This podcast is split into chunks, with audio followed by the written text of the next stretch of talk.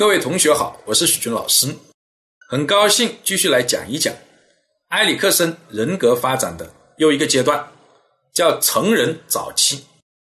年龄在十八到二十五岁之间。在这一个阶段，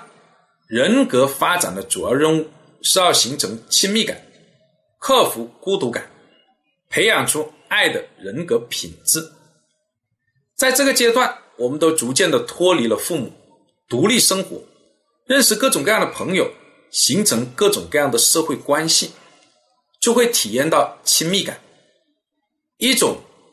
让我们愿意与他人交往，并且彼此依赖的情感。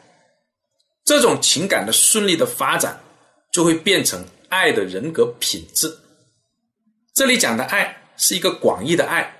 是指一种愿意相互献身的关系。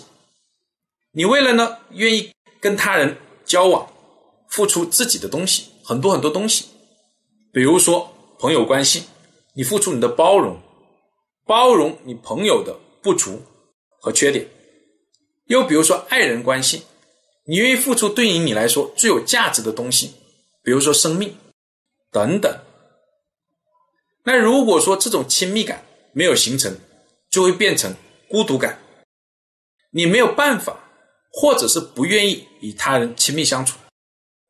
那就是没有朋友、社交恐惧、人际交往障碍，甚至是自闭等等，这些对于后期人生的一个发展来说，都是相当不利的。